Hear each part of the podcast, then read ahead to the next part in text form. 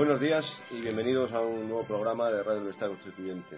Eh, soy Pedro Gómez, hoy es martes 21 de enero de 2014 y hoy estamos acompañados. Tenemos a José María Alonso de Varsovia. ¿Qué tal, José María?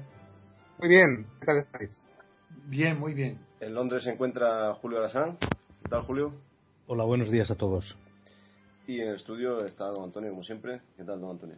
Estoy muy bien y con mucho optimismo hoy. Quiero decir, no sé por qué, tengo más fuerza eh, porque hay los acontecimientos que se están produciendo. Me ilusiona eh, poder analizarlos con la mayor precisión posible, como, tanto de lo de Burgos como lo internacionales. Pero vamos a empezar hoy con la gran noticia, que es que ya el gobierno español de Rajoy se quita la careta y confiesa ya quién es quien le da órdenes, quién manda en los asuntos importantes internos en España.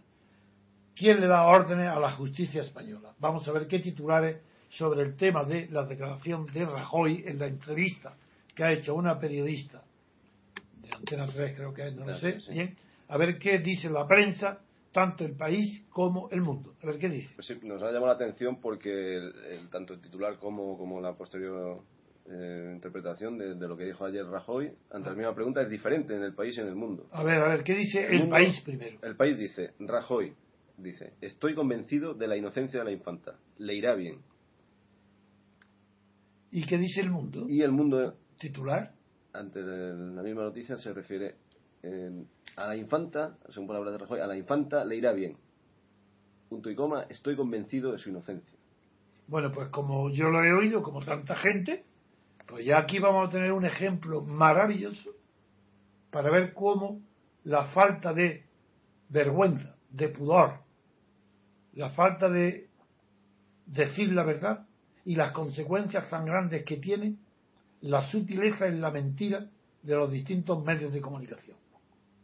El país atribuye a Rajoy la frase literal siguiente. Estoy convencido de la inocencia de la infanta. Le irá bien. Pues eso es mentira, eso es falso, eso no es lo que dijo, porque yo lo he oído directamente y no fue así. Lo que dijo de verdad es lo que refleja el diario El Mundo. ¿Y el Mundo qué dice? Pues en lugar de poner la frase en el orden que dice el país, estoy convencido de la inocencia de la infanta, le irá bien, dice al contrario. A la infanta le irá bien, estoy convencido de su inocencia. La verdad la dice Mundo. ¿Por qué miente el país? Porque el país no está atacando a Rajoy, ni está atacando a monarquías, ni está el, país, como siempre, busca el consenso, el, no comprometer a nada, nunca decir la verdad, estar cerca de ella pero nunca en la diana. Y esto es lo que dice, estoy ¿qué diferencia hay decir estoy convencido de la inocencia de la infanta? A decir, le irá bien porque estoy convencido de la inocencia. Pues la diferencia todo el mundo la puede ver. Los que conocen y, y utilizan bien nuestro idioma maravilloso como el español, saben que se dice a la infanta le irá bien si comienza, como dice el mundo, y la, fue la verdad, si, comienza diciendo a la infanta le irá bien, pues no está diciendo creo que a la infanta le irá bien, ni pienso que a la infanta le irá bien. No, no, no, nada de eso. Ni está haciendo un pronóstico, sino porque está hablando como jefe de gobierno, presidente del, es decir, jefe del ministro de Justicia, jefe del fiscal general del, del, Estado, de Torres Dulce. Si dice a la infanta le irá bien, es como si dijera, como no a la infanta he ordenado al ministro de Justicia y al fiscal general del Estado Torres Dulce, he ordenado que a la infanta le vaya bien. Eso quiere decir empezar diciendo a la infanta le irá bien. Le irá, no es no es que sea futuro, es que es también el mismo modo de hablar del imperativo. Y ahí hay un imperio. Al infante le irá bien, lo dice el emperador. Ahora bien, ¿por qué? ¿Por qué lo dice el emperador? ¿Por, ¿De modo propio? pero si las relaciones del Partido Popular con Juan Carlos y con la monarquía no eran excelentes, no. Si le irá bien, para aclarar si es de modo propio que dice si le irá bien, o alguien o algo le está empujando a darle a darle el empujón definitivo para pronunciar la sentencia de que a la infanta le irá bien en el juicio, claro, de que se sigue contra ella en Palma de Mallorca, por estar imputada ya, pues ahí, a continuación, la frase siguiente aclara lo que es imposible de aclarar leyendo solamente el país. Porque no si dice estoy convencido que la, de la inocencia de la infanta, como dice el país, y para luego añadir le irá bien, el análisis de esta frase es claro que el convencimiento, que convencido significa estar vencido con algo, porque con es compañía, y no se sabe si el convencimiento que tiene de que le irá bien ha sido producido porque otra persona lo ha convencido o por algún argumento que le ha convencido. Hay que rechazar el argumento porque no es juez, ni es siquiera, eh, ni, es, ni forma parte del Supremo. Como no es un juez, hay que rechazarlo si está convencido de la inocencia de la infancia, ese convencimiento no se lo ha producido un argumento y ninguna prueba, porque él no está sentado en el sillón. Si estoy convencido quiere decir que ha sido vencido en compañía por alguien. Y ese con, que indica la preposición es de compañía, quiere decir Juan Carlos. Es decir, estoy vencido por Juan Carlos. Eso quiere decir, el rey me ha vencido. Eso quiere decir, estoy convencido por el rey de la inocencia de la infanta. El rey le ha ordenado, y Rajoy ha aceptado, que la infanta tiene que ser declarada inocente por orden y virtud de un decreto del gobierno. Ese es el mensaje que, lanza Rajoy a todo el mundo judicial, no solo al juez Castro, no solo a la audiencia, a la sala de la audiencia de Palma de Mallorca, no solo al Poder Judicial, está, está incluido todo, el Poder Constitucional, el Consejo del Poder Judicial, el Supremo, todo el mundo de la justicia, sabe ya que el rey ha convencido a Rajoy de la inocencia de la infanta. Ahora sí que entendemos por qué el mundo ha dicho la verdad porque está en contra de, hace tiempo que viene eh, pidiendo que el rey se vaya y que dé paso a Felipe, mientras que el país que quiere permanecer sin pronunciarse dentro del espíritu de la socialdemocracia, que no se, no se compromete a nada, no se compromete diciendo, cambiando el orden de la frase de Rajoy, y dejando para el final irá bien como una consecuencia de que está convencido él por los argumentos de la inocencia de la infanta. Esa es la diferencia. El mundo denuncia la manipulación de Rajoy de la justicia. El país no. El país cree que es la conciencia de Rajoy la que habla. Y que donde está convencido no es por otro, no es cum por otro, sino por un argumento, por una cosa, por una razón en su conciencia que lo, que lo ha vencido. Entonces, si lo ha vencido con ayuda, bien sea que lo ha, quien lo ha vencido, en primer lugar, es que lo normal, lo que todas las inteligencias de sus compatriotas, eh, la, la conciencia de sus compatriotas pueden ver, porque conciencia también implica una ciencia compartida, un conocimiento con que llega a la conciencia. Pues bien, Rajoy lo que está lo que está diciendo el país es que Rajoy, como todo el mundo, está convencido de la inocencia y no es verdad otra de la inocencia de la infanta. No, no. Todo este juego, no creáis que soy pesado, ni que estoy sacando ni rizando el rizo, ni sacando eh, los pies más pies de, de los que el gato tiene. No, no, no. Estoy analizando nuestro precioso y maravilloso lenguaje, el idioma español, para deducir cómo los periódicos deforman la realidad falsean las noticias según los titulares de sus portadas y sus grandes letras para dar noticias.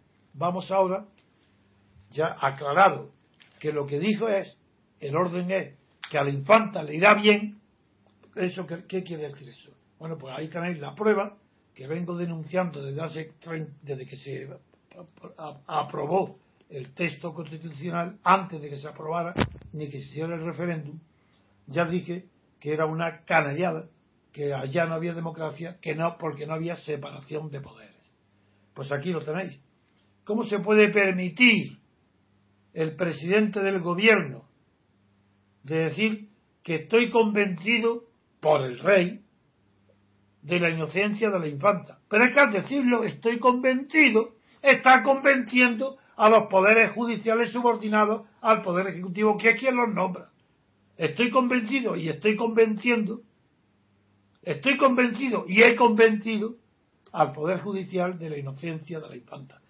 Todo eso es lo que se juega ahí, que es un cinismo total de Rajoy que está confesando que él tiene el poder de vencer por la sola autoridad de su persona, no por argumentos, porque no los tiene, ya que él no está al frente de la investigación. Pues él lo que está diciendo es que él puede ordenar a todas las instancias judiciales que declaren a la infanta inocente y que por eso sabe que le irá bien. Mientras que en el, y es, eso el mundo lo refleja, en cambio en el país está ocultado. Eh, ¿cómo, ¿Cómo es esto? ¿Por qué es posible esto? Vuelvo a decir, que Montesquieu la separación de poderes no quiere decir que los jueces tengan que ser elegidos directamente como al presidente de la República o al, presidente, o al presidente de la Cámara Legislativa en elecciones directas por sufragio directo y separado. No, no, eso no lo quiere decir. Porque Montesquieu sabe que en España, en Europa, los jueces no pueden seguir la suerte de ser elegidos por el pueblo, como sucede en el mundo anglosajón, especialmente ahora en Estados Unidos, que heredó las costumbres británicas del antecedente judicial y no los códigos técnicos de las leyes europeas derivadas del derecho romano. Por eso, aunque Montesquieu tomó sus ideas de un francés, cuyo nombre no recuerdo ahora, pero que en mi libro lo tengo citado, eh, Montesquieu dice inmediatamente que el Poder Judicial no es un verdadero poder, no tiene la fuerza, la intensidad ni la calidad del Poder Ejecutivo ni el Legislativo. Por eso añade en francés que es casi nulo, presque. Pero claro, resulta que no es que sea presque sino que resulta ser un acólito del Poder Ejecutivo cuando éste nombra a los miembros del Consejo General del Poder Judicial, que son los que van a regular los premios y castigos del cuerpo judicial, y a ese no lo hace con, y a los jueces de, de los máximos cargos no los nombra con carácter inamovible, sino que cada cuatro años, según los resultados del partido, los cambia. A los jefes de los jueces, a los magistrados que van a ordenar la vida de los demás, los, ascensos, los destinos. Esta infamia es la que permite que todo el mundo está convencido que la princesa, la infanta Cristina, no va a ser condenada, aunque todo el mundo sabe, aunque no sea jurista, que es monstruoso lo que ha hecho con su marido, de estafar y engañar a los contribuyentes, defraudar al Estado. Pero es que el problema, gran problema, está en que la justicia en España se administra en nombre del rey. Amigos, vamos a la cuestión. Las palabras no son inocentes. ¿Cómo una justicia administrada en nombre del rey va a condenar a su hija? Pues si eso es que es imposible. Pero ¿cómo, cómo? Entonces, si la justicia no se administra en nombre del rey, en nombre de quien tiene que administrarse. Pues los más demagogos dicen en nombre de justicia que se administra en nombre del pueblo. Otros dicen, sí, pues no, señor, ni en nombre del rey ni en nombre del pueblo tampoco, porque la justicia solamente se administra en nombre de la ley, ya que no hay más justicia que la legal. Es decir, la, la justicia que aplica las leyes, esa es la única justicia que existe.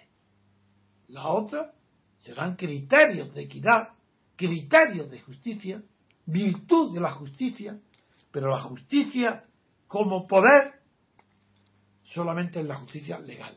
Y la únicamente justicia, si la única justicia es la legal, resulta el colmo de la ironía, de la tomadura de pelo, que el rey en cuyo nombre se administra la justicia, diga que la justicia tiene que ser igual para todos, porque todos somos iguales ante la ley. Pero ¿en qué quedamos? Si se administra en tu nombre, pues que se diga que la ministra se administra en nombre de la ley. Vamos a empezar por, el, por los cimientos, para que la gente y los españoles no se autoengañen y se, y se crean que saben algo de, la política o del derecho, hablando con pomposidad que la, que la justicia se administra en nombre del, de, del pueblo o del rey. Pues no, señor.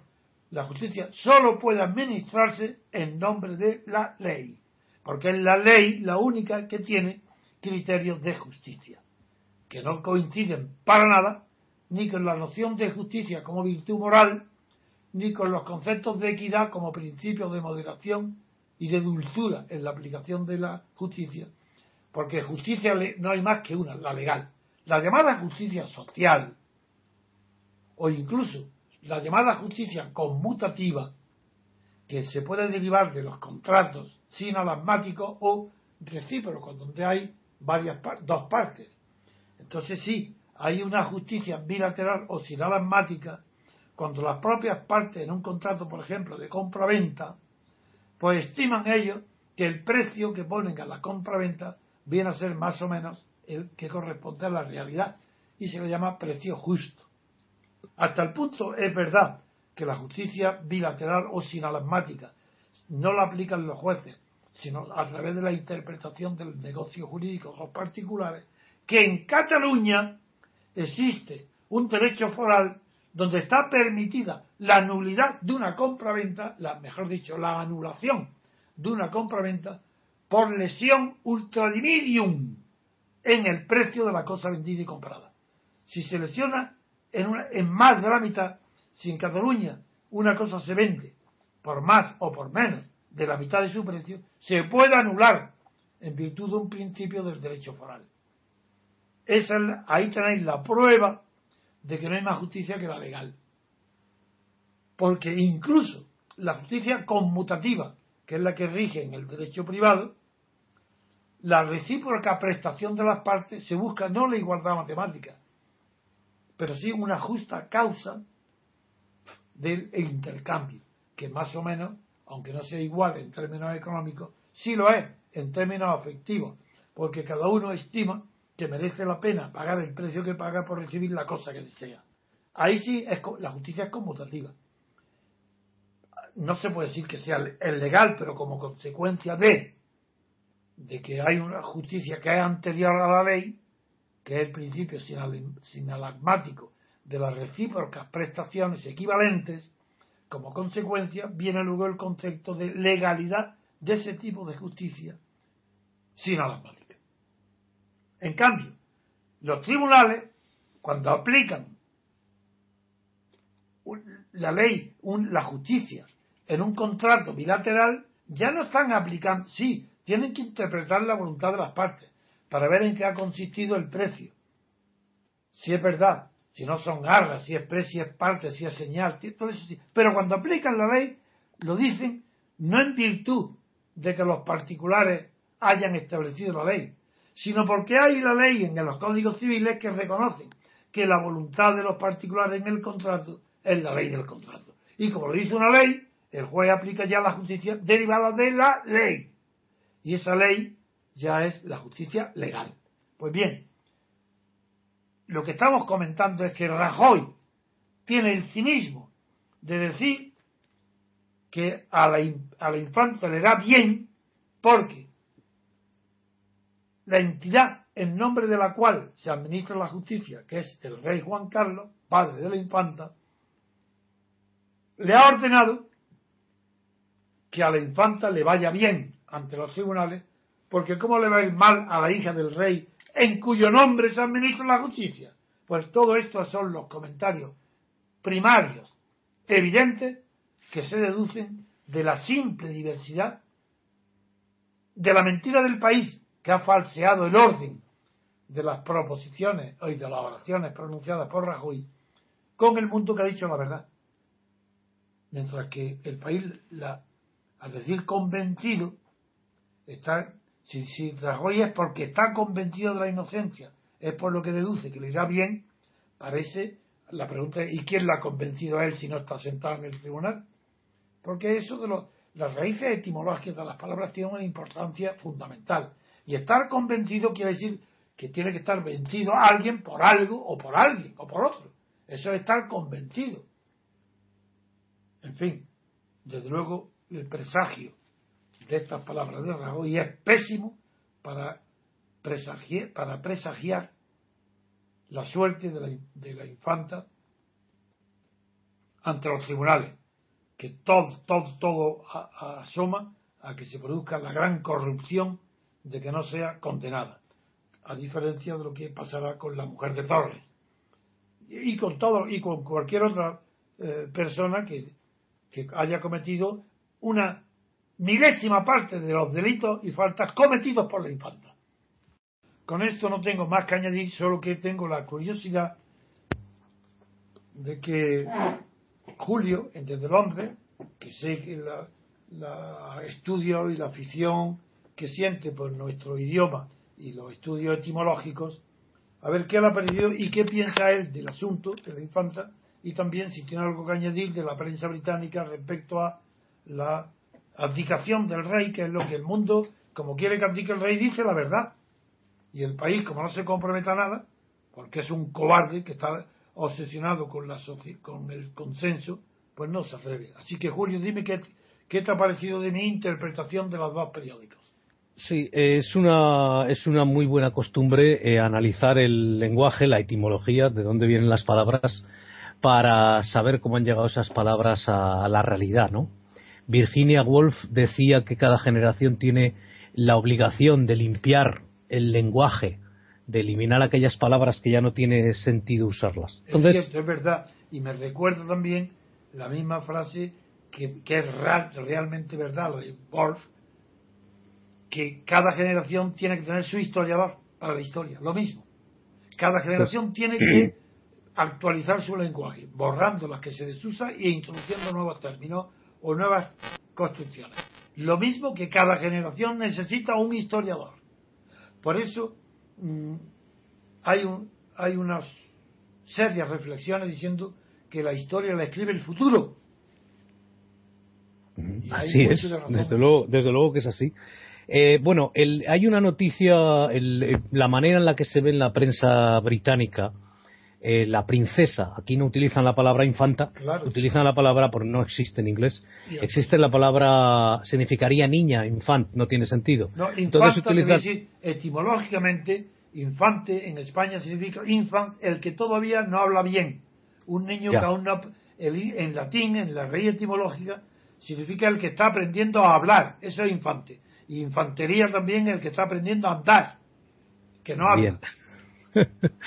Entonces, eh, lo que, por ejemplo, el Guardian, el Guardian lo que dice es que el primer ministro español dijo que cree que la princesa Cristina, hija del rey Juan Carlos, es inocente, pues menos, menos, ojo lo que dice. no dijo que cree? Esa palabra no la pronunció. Dijo, es inocente menos de tres semanas antes de que ella testifique en corte, en la corte, como sospechosa de una investigación por eh, tax fraud, mm, eh, fraude, de impuestos, fraude fiscal, fraude fiscal, y lavado de dinero, y lavado, que sí, que ha destruido o erosionado la reputación de la familia real. Qué maravilla, ¿ves? ese es un periódico que dice la verdad. pero la ironía, la ironía del, del texto es tremenda, porque claro, en la mentalidad británica, en la mentalidad inglesa, que un primer ministro o cualquiera eh, se permita se permita anticipar el resultado de un juicio. Hemos tenido hace poco un, un juicio que ha habido una polémica en la prensa, pero por supuesto después de que haya habido el veredicto. Claro. Claro, lo que es, lo que es inmoral, lo que es alucinante, es que el primer ministro se permita decirle al personal cómo va a quedar la situación. Y Me eso llama la que- atención. y, y eso que en Inglaterra, en Reino Unido, no hay separación de poderes, pero hay Bueno. el respeto a la libertad. Sí, y hay separación- no y hay separación de hay poderes. independencia judicial que Ah. conquistó nada menos que el célebre magistrado Coque. Cuando Sí, se bueno. cayó de rodillas, consternado, cuando el rey le dijo, eh, al- el derecho lo defiende, eh, Coque dijo, el derecho lo defiende la ley. Y dijo el rey, no, el derecho lo defiende el rey. Y cayó eh, al suelo literalmente. Desde entonces hay independencia judicial. Porque los jueces se levantaron a ese grito de Coque. El, de- al derecho lo defiende la ley. Bien, Sí, sigue, en, sigue. en la prensa británica ha habido, ha habido bastante información sobre el escándalo que está afectando a la familia real. Ellos tiran hacia arriba, ellos no dicen que el escándalo eh, eh, afecte solamente a la princesa o a su marido, el señor Urdangarín. Ellos lo que están constantemente diciendo es que es un escándalo que afecta al rey. Claro. Constantemente, ¿eh? pero tanto la prensa de izquierda como la prensa de, de derechas. No- Entonces, claro. eh, bueno, es la verdad. La verdad. Lógicamente, afecta a la familia real, igual que el escándalo de, de Lady Di, o más de Lady Di, el comportamiento que tuvo el príncipe. Carlos, afectaba a la familia real británica, no afectaba solamente claro. a Lady Di, ¿no? Entonces, eh, eh, me alegra que el, el análisis eh, que hace usted, eh, proveniendo de, en fin, tomando como base el, el lenguaje, El idioma. y, y bueno, em, pues eh, eh, esto es más de lo mismo. Usted anunció que había la defensa había decidido cambiar de táctica, Sí. preveyendo en que habría un, un resultado positivo, es decir, que, que la princesa se iría de rositas, como dicen los castizos, y eso es lo que va a pasar. Muy- yo, ya veremos. Yo todavía no estoy tan seguro porque yo primero confío en que el juez Castro no se rinde y sea coherente hasta el final. Entonces la pelota del juez Castro va a pasar a la audiencia. Y son los tres miembros de la sala los que se van a encontrar con la con el, el hierro candente que le pasan a las manos. ¿Qué van a hacer? ¿Quemarse con él? Pues posible. Pero de luego el juez Castro creo que se salvará. Pero es que, don Antonio, Yo creo que eh, el juez Castro eh, mandará abrir el juicio oral, incluido la infanta en ese juicio oral.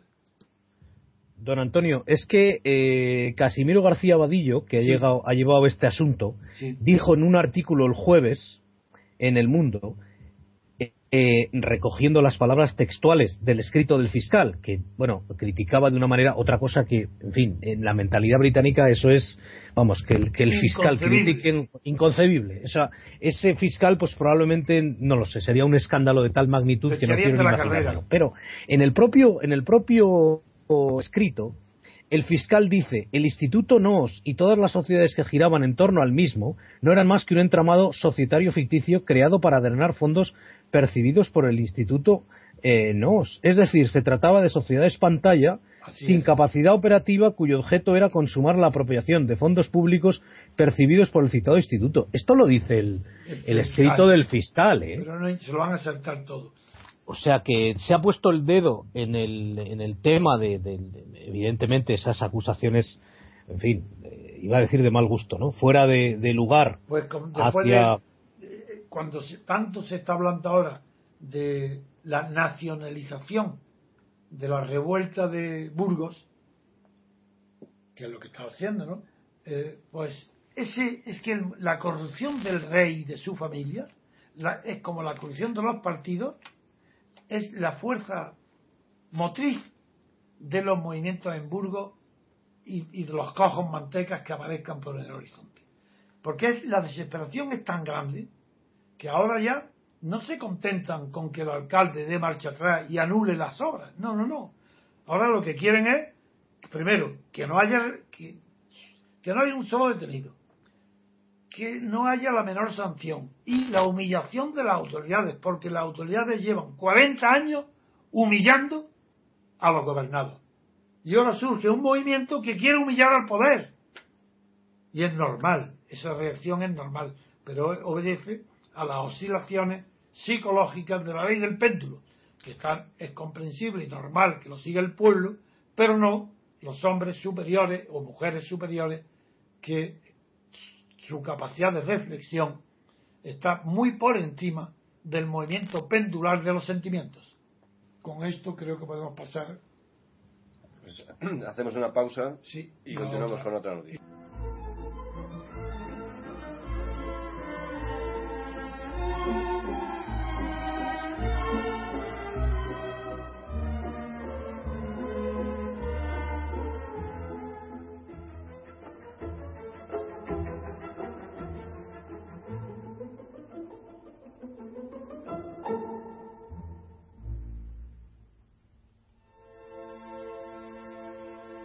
Pues la siguiente noticia nos la trae José María Alonso mm, y es referente a, los hechos que, ocurrido en Kiev. José María. Sí, buenos días. Nada, yo, eh, perdón porque es que tengo frío, acabo de... Ah. ¿Qué temperatura hace en, Kiev? En, Kiev, en, Varsovia. En Varsovia ahora estamos a 7 bajo cero. Y bueno, ayer, para que se hagan una idea los oyentes, eh, por la mañana me tiré 20 minutos para quitar el hielo al coche fui a hacer una no, no, había, no había nieve.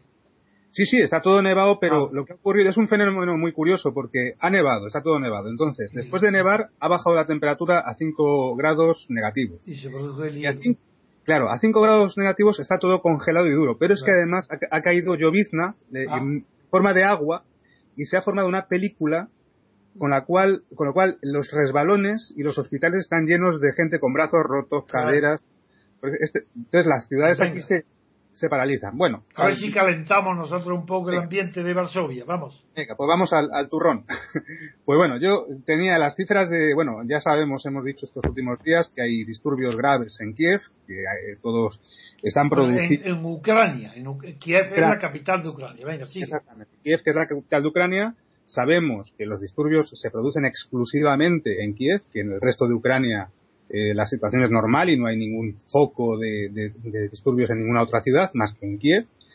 Y los disturbios se producen por, eh, la, eh, por así decirlo, por la negativa de del gobierno de Ucrania a firmar el tratado de adhesión a la Unión Europea. Que es Yanukovych, ¿no? Yanukovych, efectivamente. Entonces, Yanukovych no ha firmado, Yanukovych es un hombre muy hábil porque juega siempre a dos bandas. Él siempre procura eh, que Ucrania no tome una decisión, no, no desequilibre la balanza ni a favor de la Unión Europea ni a favor de Rusia. ¿Procede el aparato eh, comunista antiguo o no? Eh, eh, no lo sabe. Sí, sí, sí, sí, procede. Actualmente, eh, bueno, el pasado de Yanukovych, según recuerdo, porque no lo tengo delante, es de un, un, poco menos que un mafioso que estaba en relación con la KGB. O sea, este hombre... por ahí va mi pregunta, si había antecedentes de la relación de Putin con Yanukovych.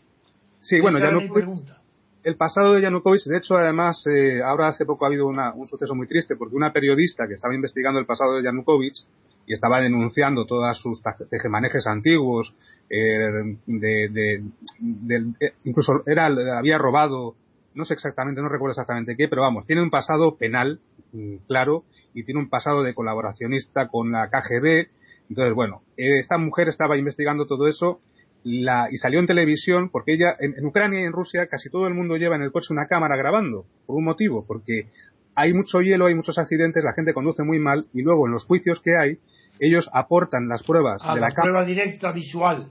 Claro, para, para demostrar al juez que quién tenía la culpa de la, de la porque es que es, es constante los accidentes. Imagínense que aquí vamos conduciendo a contravolante y de lado todo el rato. claro, claro, claro. A mí, me costó aprender, pero bueno, ya me, desenvuelvo. Entonces, claro. El avance lateral, como en los raíles. Exactamente, exactamente. Por eso los pilotos finlandeses son tan buenos. claro, claro, lo sé, lo sé, lo sé. Como yo he tenido coche de carrera, claro. lo conozco muy bien.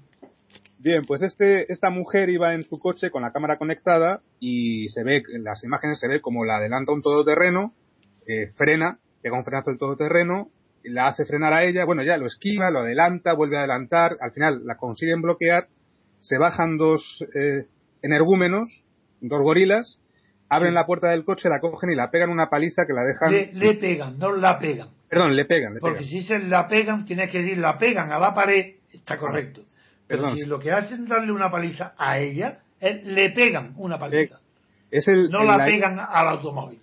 Ese defecto del laísmo lo tenemos no, los... No, yo lo sé que no. Que los madrileños. madrileños. exacto, Es que yo soy madrileño. soy, la, soy laísta. Pero yo siempre, cuando se el verbo pegar, me encanta decir que la pegan a dónde. Y la pegan a la pared, ah, muy bien. Como si fuera un sello, ¿de acuerdo? La pegan. Porque pues todo depende de que el verbo sea transitivo o intransitivo. Es decir, si hay transición, si hay una acción que pasa a otro, pues lleva, tiene una declinación, es acusativo, dativo, en fin, no voy a explicar la gramática. No, no, claro. los andaluces no cometemos ese error nunca. Claro. Bien, pues una vez aclarado. Me dice Pedro que él sí. una vez aclarado el error gramatical ¿no? del, verbo transitivo con objeto directo, ¿eh? Siempre. Ah, claro, Objeto indirecto. Bien. Entonces, eh, la bajan del coche. No, perdón, le bajan. venga, venga. Le bajan. Si se la bajan, sí, ¿a dónde la bajan? ¿A dónde?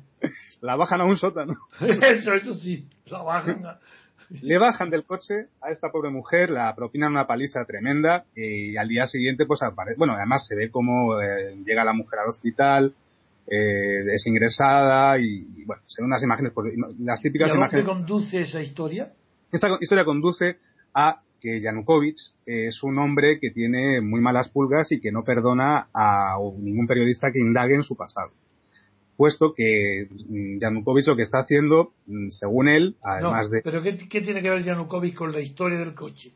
Sí, pues que los que las dos personas que han eh, apalizado a esta periodista son eh, sicarios de Yanukovych. Ah, policías. Claro, pues son no se sabe si son policías, porque claro, no ahora mismo está el juicio en curso y ahí el, sumario todavía no. Y la opinión pública lo atribuye a su tontón Macute. Eh, sí, sí, efectivamente. No la similitud con Haití, ¿no? Pues o sea, los, los tontos makut ucranianos que no son negros, son blancos y muy grandes. Entonces, eh, bien, eh, Yanukovych en, eh, lo que está haciendo es jugar a dos bandas intentando dar carrete a... Me he acordado de Tom Makuti porque ayer se me olvidó al segundo el nombre de, de Maurice Berger y dije Duvalier y era el presidente de los Tonton Makut. Sí, sí, sí. sabía que era un que confundí. Sí, el vudú, los que, los que hacían vudú. Sí, y los... sí, exactamente, esos son los tontos Makut. Los tontos Makut, sí, los zombies. Bueno, pues en, aquí en, los, en, Ucrania no hay, no hay zombificación de momento de, de, los cuerpos y fuerzas de seguridad del Estado, pero son muy violentos. Entonces, eh, lo que se está acusando a Yanukovych en este, en este momento eh, es de haber provocado él, aprovechando, es que claro, son, son acusaciones muy indirectas. Sabemos, o se sabe, que los que provocan los incidentes son los que protestan porque Ucrania no quiere eh, adherirse a la Unión Europea. Ya aparece así, en tu informe, uno de los motivos de la revuelta, que es el tema europeo. Vamos, luego hablaremos de él. Bien. Eh, estos eh, estos em, disturbios habían ocurrido unos días atrás. Entonces, otra vez vuelve a, eh, ayer y antes de ayer a haber disturbios y vuelven a acusar a los mismos, eh, le llaman, son unas asambleas populares que llaman, eh, donde ellos pues piden que, que Yanukovych firme el tratado y demás, vuelven a, acusar a estos mm, pro-europeos, pro-Unión Europea, de provocar los incidentes. Ha habido doscientos y pico heridos y han quedado muy equilibrados porque la mitad prácticamente son policías y la otra mitad son... Pero para que nos entendamos, y aún al riesgo de simplificar demasiado la situación, los promotores de la agitación están identificados con los que defienden la incorporación de Ucrania a la Unión Europea. Así es. Mientras que Yanukovych parece estar más cercano a, acuerdos comerciales y bilaterales con la Rusia de Putin, y esa es, lo, verdad o mentira, es el esquema que triunfa en la opinión pública de, Ucrania, ¿no? Así es. Muy bien, sigue entonces, porque ya vamos ordenando el tema. Bien, entonces eh, eso es el, antecedente oficialista u oficial, ¿no? Que, como dice don Antonio, que es lo que llega al, al, oyente o al ciudadano normal. Entonces, lo que ocurre ahora es que el, líder del partido opositor a Yanukovych, que se llama Vitaly Klitschko, eh, ha denunciado la presencia de provocadores pero este no es aquel que era un boxeador, no es, ¿no? Sí, sí, el, boxeador. Ah, el boxeador. Sí. Ah, pues me interesa mucho, porque hay boxeadores tan famosos como Break, el, el Braque, Braque, el, el pintor, el que inventó el cubismo, era boxeador, y así se comprende un bien. Eh, sí, se comprende bien que lo que sería aplastar de un puñetazo a la materia y reducirla a cuadrados, a cubos. Pero bien, a ver, este, este, boxeador, ¿qué es lo que...? Pues, pues el, boxeador denuncia la presencia de provocadores que han sido trasladados a la capital de Ucrania para que quemen coches, para destrozar escaparates, y dice que esos provocadores eh, son proceden del, del gobierno de Yanukovych. ¿Para qué? Para crear caos y, desestabilización. Y tener una excusa para decretar el estado de excepción. Ah, eso sí, eso es comprensible porque además es tradicional en todas las fuerzas de policía. No solo ha sido una invención de la agitación comunista, sino que en la CIA también ha sido, y mucho antes que ellos, ya la llamada desestabilización está patente en fuerzas eh, de, que tenían que llamar el orden durante la Revolución Francesa. Así que eso es tradicional. El recurso a que el propio poder eh, provoque el desorden para justificar la represión, eso es un, está al alcance de los niños. De que eso no hace falta ser muy inteligente, ni tener una mente complicada, sino que al contrario, hay que ser muy simple para provocar disturbios en la calle con la intención de que el gobierno reprima y cambie un régimen más por otro más severo. Eso es un recurso en la historia permanente y no quiero hablar de Grecia ni de Roma porque también habría estaría hablando horas. Bien, eh, esto es hasta sabemos hasta hasta aquí esto eh, por así decirlo los hechos, ¿no? La, la, situación. Bien, ahora eh, quería introducir eh, que claro como es normal esto ha provocado pues una, una serie de declaraciones en, Rusia y en este caso pues vuelve a ser el ministro de Asuntos Exteriores de Rusia que es Sergei Lavrov que ya es un hombre que siempre lo sigo, lo sigo sí. porque desde que me deslumbró la rapidez de su reflejo cuando transmitió desde Ginebra a Putin la metedura de pata del representante de Estados Unidos cuando le preguntó al, representante sirio. No, cuando el representante sirio le pregunta es que no hay ningún medio de evitar el bombardeo de Siria y digo, hombre, claro si renuncia a las armas químicas y eso fue el motivo esa indicación es lo que dio lugar al estado actual de la situación Bien, pues, eh, pues Lavrov, eh, en una rueda de prensa que se ha celebrado en Moscú, ha calificado de indecente la actuación de, ministros europeos que han participado en protestas antigubernamentales en Ucrania, con la que tienen relaciones diplomáticas. Sabemos Yo dije lo mismo hace 15, cuando llegó el momento. Dije también que era indecente, no, no empleé esa palabra, pero la condené igual, que la Unión Europea no tiene por qué entrometerse en esa cuestión interna, porque nosotros tenemos en España, yo personalmente, la experiencia del perjuicio que nos ha causado para la libertad y la democracia en España la intervención de potencias extranjeras como Estados Unidos y Alemania. Efectivamente. Eh, entonces, eh, lo que dice Lavrov es que, eh, que, bueno, y además incluso a Polonia también han llegado ecos de esta protesta de Lavrov, puesto que el líder de la oposición de Polonia, que es el que fue en su momento primer ministro, uno de los gemelos Kaczynski, ah, también ha, estado allí en, en, Kiev apoyando. ¿El fue el que murió en un accidente de aéreo? Sí, efectivamente. Eh, y ese, ese caso lo conozco muy bien porque es, es, está, es una herida que hay abierta en Polonia y prácticamente a diario hay discusiones. Es una cosa que nos puede dar para un programa, el análisis de. Es que nos ha olvidado no, no, no, no, está a flor de piel. Además, se, sigue creyendo que fue un, un, atentado. La sociedad está dividida respecto a ello, puesto que los que votaban al, que, al fallecido y a su partido dicen que es una, un, eh, bueno, que ha sido una, una, un, un, sabotaje. Sí. Y lo que, claro, no saben quién ha, ha, sido el saboteador. Lo que se especula, se especula desde esa fuente, porque la oposición. en esos casos siempre se dice ¿A quién beneficia? ¿A quién beneficia? Bueno, evidentemente eso beneficia a la Unión Europea, porque el presidente Kaczynski, que, falleció en atentado, era antieuropeísta y escéptico al máximo. Entonces, el, que, quien ha salido beneficiado era, era la Unión Europea con, esa, con ese fallecimiento. a, Rusia, que es a quien todos miraban, porque puesto que el avión cayó en el espacio aéreo ruso, y claro, todo el mundo sabe que los rusos son maestros en, sabotajes y en, este tipo de cosas. Entonces, se acusaba a Moscú, pero realmente quien sale beneficiado no es Moscú. Bueno, yo creo que podemos empezar ya que yo te pregunte cuestiones cantantes, como es una. Sí. la prensa española, recogiendo de luego informaciones exteriores, ya comienza a hablar de que es posible un conflicto civil, en el sentido de la palabra guerra civil.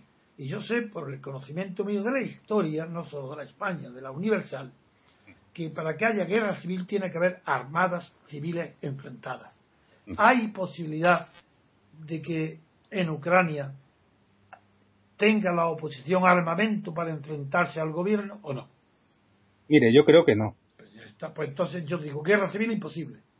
Yo creo que no. Este así es de sencillo. Pero por un, por un motivo, yo, claro, como ustedes saben, yo no estoy en Ucrania y yo no. Hombre, claro, es la proximidad la que me hace, hace estas preguntas. Pero la sociedad. Es que mejor informado que nosotros.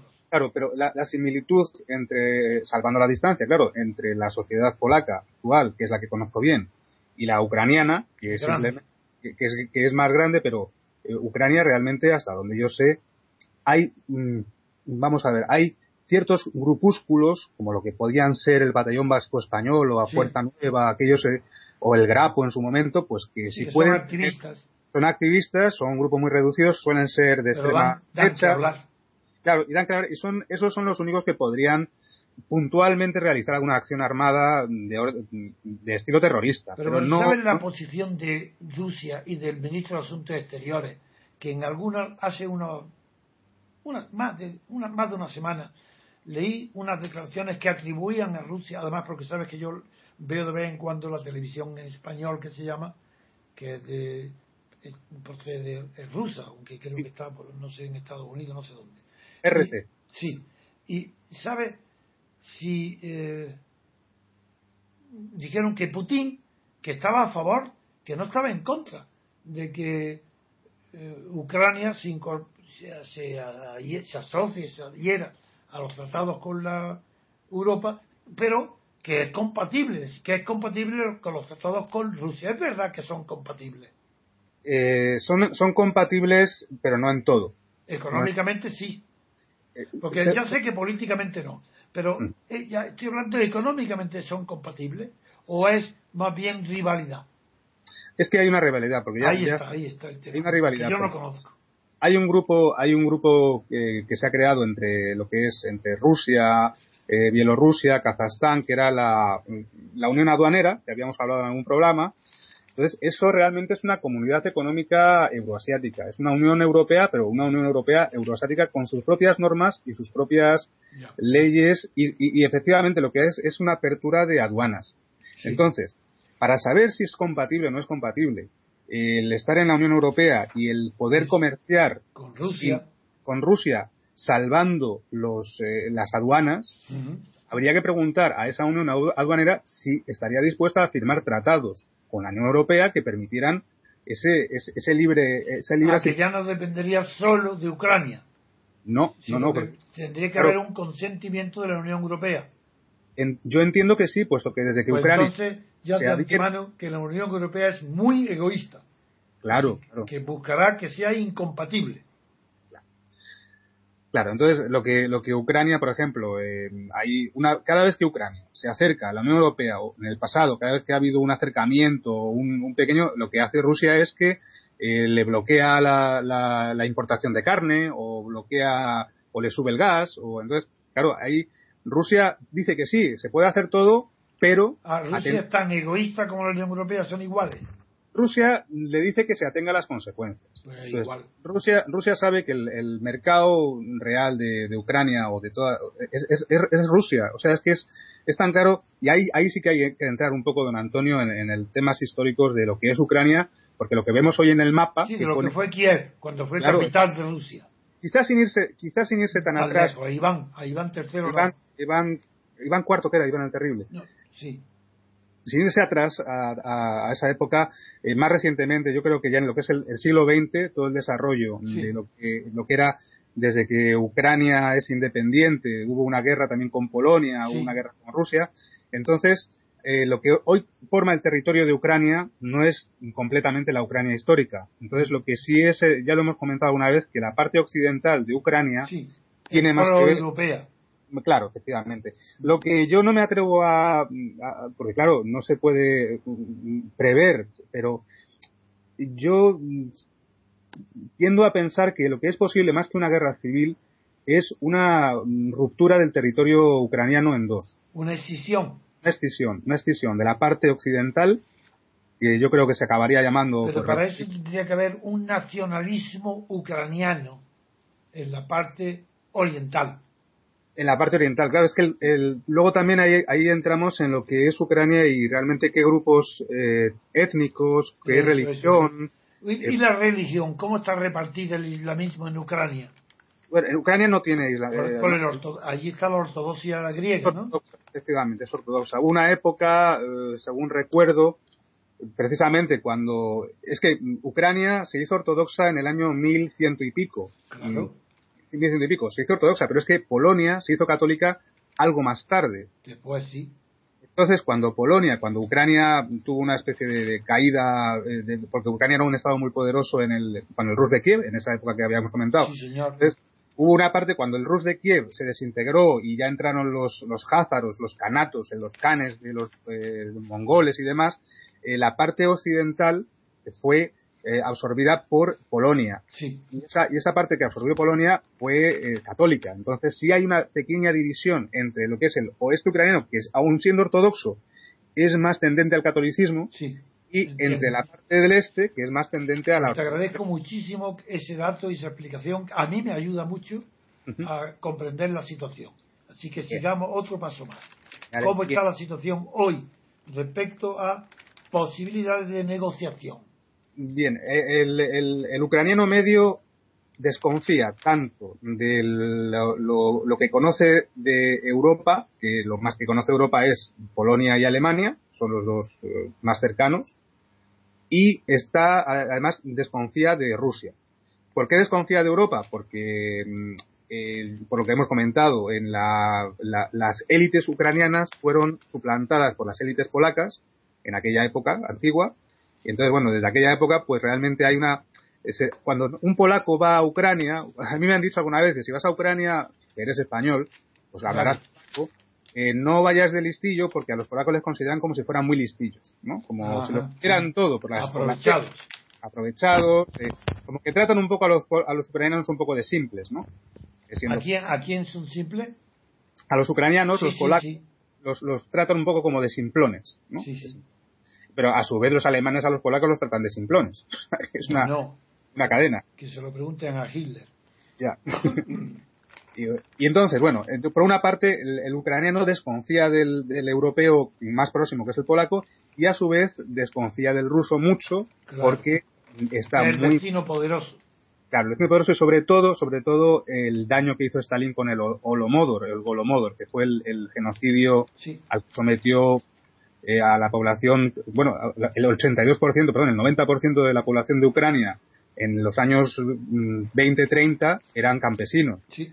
Entonces, lo que una vez que, que, Stalin se consolidó en el poder, porque cuando estaba Lenin, eh, había eh, Rusia tenía una simpatía tremenda hacia Ucrania. De hecho, claro. promovía promovía la ucranización, eh, la indigenización de Ucrania con su propio idioma, con sus propias costumbres y muy amigable desde, desde lo que era el gobierno. No, durante todo el tiempo que la política agrícola, agraria, sí. predominó sobre la industrial, que fue la nueva política económica que comenzó Exacto. en el año 21, Exacto. Eh, la, Lenin protegió y favoreció muchísimo la unión con toda la, con Ucrania en concreto, porque era considerada como un granero de, para Europa y para el mundo.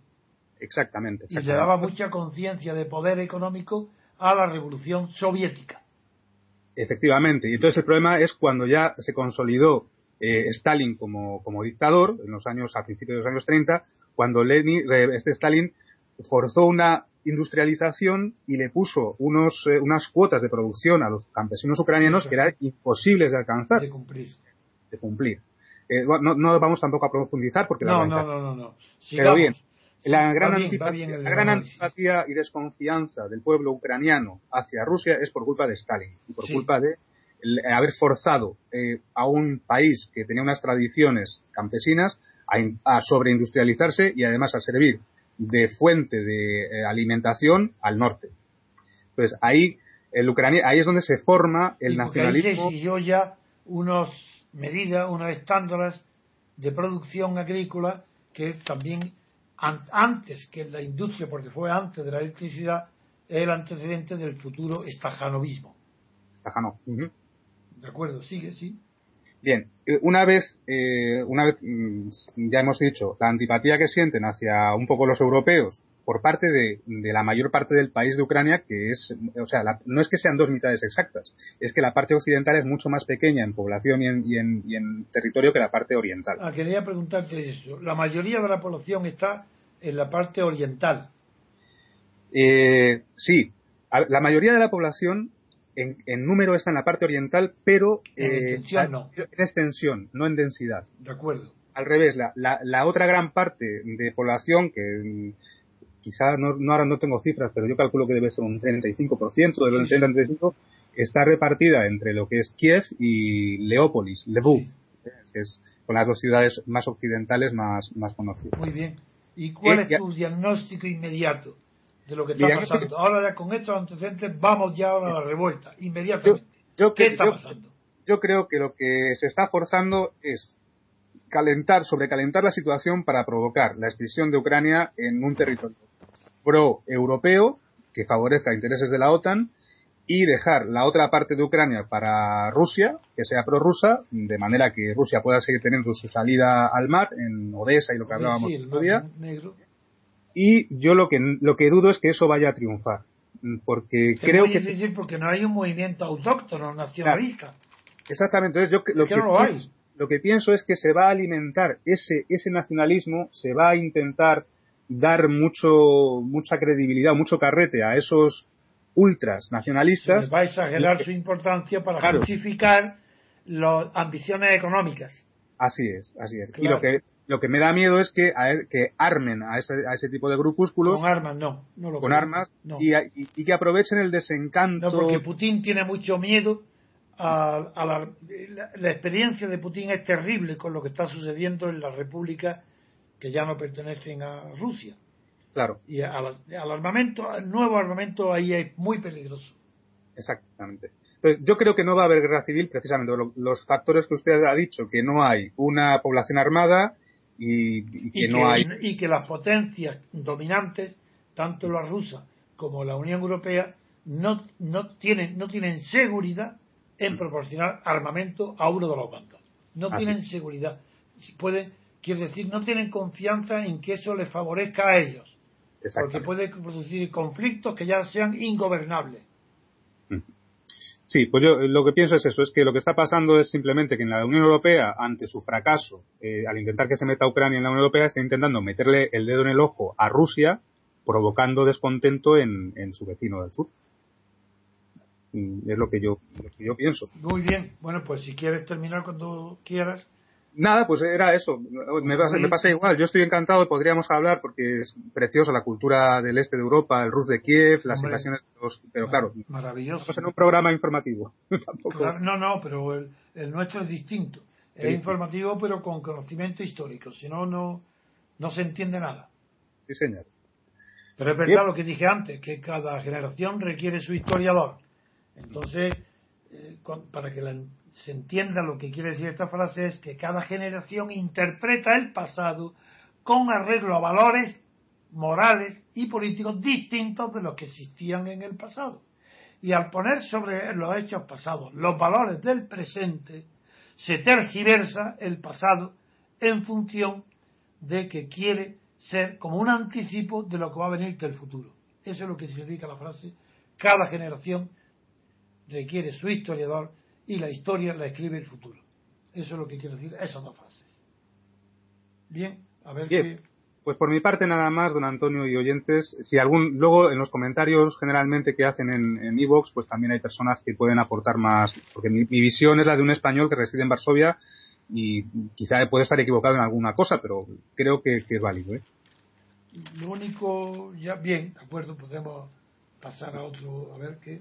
Sí, Pedro. Hacemos una pausa y continuamos con otra noticia.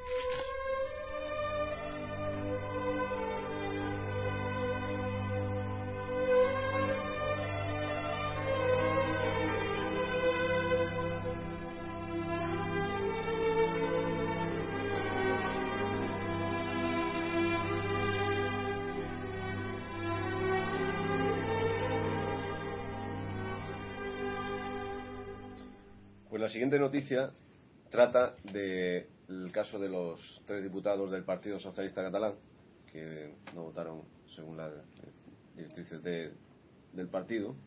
Y esta noticia la, tratan tanto el mundo como el país. Vamos a ver los titulares que cada uno. El país, en primer lugar, dice: el PSC expulsa de los cargos de dirección a los tres diputados críticos. Pere Navarro decide hoy si los disidentes continúan en el grupo parlamentario. Y según el mundo, dice, el PSC aparta a los díscolos de todos sus cargos. El partido suspende a Yeli, Elena y Ventura y hoy empezarán a aislarlos en el Parlamento. Bien, eh, otra vez la diferencia de títulos indica la falsedad del país. Otra vez Mundo es mucho más severo y riguroso en sus títulos de artículos de prensa o de informativos puesto que una cosa es apartar y suspender y otra cosa es expulsar. Y por tanto el país miente. Ahora bien, el tema que nos interesa discutir es, ¿está justificada o es exagerada o sería exagerada la expulsión? Si se debe de expulsar porque un diputado no ha seguido las órdenes del partido, no se ha sujeto a la disciplina, no se ha sujetado a la disciplina de partido. Esto, la mayoría de las personas que tienen cultura política, sin darse cuenta del cambio tan grande que existe en la teoría y en la práctica política desde antes de la guerra mundial y después, piensan que no, claro, que son que la disciplina de partido es un mandato imperativo y que por eso la Constitución española hace bien en prohibir el mandato imperativo y que tienen que votar los, diputados con arreglo a las órdenes que les dé el partido, claro, suponiendo que la única posibilidad que existe para que la sociedad civil esté presente en el Estado sería las elecciones por medio del sistema proporcional pero el sistema proporcional lo que elimina justamente es la representación. Eso está en la doctrina alemana de posterior a la guerra mundial. Si el sistema proporcional acaba literalmente con cualquier elemento o residuo de representación. El sistema proporcional prohíbe la representación a favor de la integración de las masas en el Estado, copiado de lo que pretendían Hitler y Mussolini. Eso es lo que persigue el sistema proporcional. Por tanto, en el sistema proporcional está perfectamente justificado que el diputado que no obedezca las órdenes del partido sea expulsado inmediatamente, porque no debe el escaño a sí mismo, sino al partido que lo ha puesto en una lista, y que lo mismo que le pone a él pone a otros desconocidos por completo de quién lo vota, y cada partido tiene una cuota o una parte del electorado que no vota al representante, sino al partido. En el número tal para que cubra, según el número de votos, pues 10 números o 20 números de la lista o 100 números. Es decir, que hay que distinguir entre Estado de partido y Estado parlamentario. Todavía no hablo de democracia. Es otra cuestión. Para que haya democracia tiene que haber, además de representación, de la sociedad civil, del elector, del gobernado, tiene que haber separación de poderes. De eso no hablo hoy. Estoy hablando exclusivamente de si es hay una obligación y tiene un derecho de un partido a expulsar a los diputados que no hayan obedecido sus órdenes y digo a esa respuesta sí lo tiene porque el diputado en el sistema proporcional de listas de partido no es elegido por sus cualidades personales ni por su prestigio, ni por su apellido. es elegido exclusivamente porque está en la lista del partido que lo presenta. Si no obedece la orden del partido, tiene que ser expulsado por traidor, por desleal al partido. Y se acabó. Todo lo que no sea eso son paños calientes. Es corrupción. Si el partido no se atreve a expulsarlo, es una prueba más de que los partidos no tienen confianza en sí mismos. No tienen idea de lo que es la moralidad política, que es una consecuencia del deber político. Y el deber político lo ha establecido el sistema proporcional, obligando a los diputados a que obedezcan las órdenes del partido. Con eso termino, porque es así de sencillo. Si lo expulsan, el Partido Socialista Catalán demostrará que tiene que Pérez Navarro tendrá confianza en sí mismo. Si no lo hace y busca el apaño, o esto suspende del cargo, pero que no está prohibido, pues quiere decir que es la socialdemocracia, que no cree en nada, ni siquiera en lo que ella misma dice. Muy bien, pues hasta aquí el programa de hoy. Esperemos que os guste y nos despedimos hasta el próximo. Un saludo a todos.